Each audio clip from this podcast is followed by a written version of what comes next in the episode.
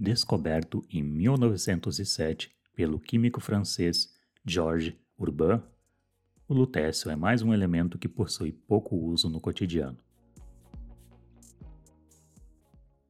Sendo que uma das poucas aplicações é em alguns processos de refino de petróleo.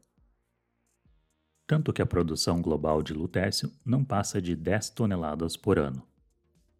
O interessante é que você consegue comprar em lojas especializadas um grama de lutécio puro por aproximadamente 40 euros. Uma pechincha se considerarmos a raridade do elemento.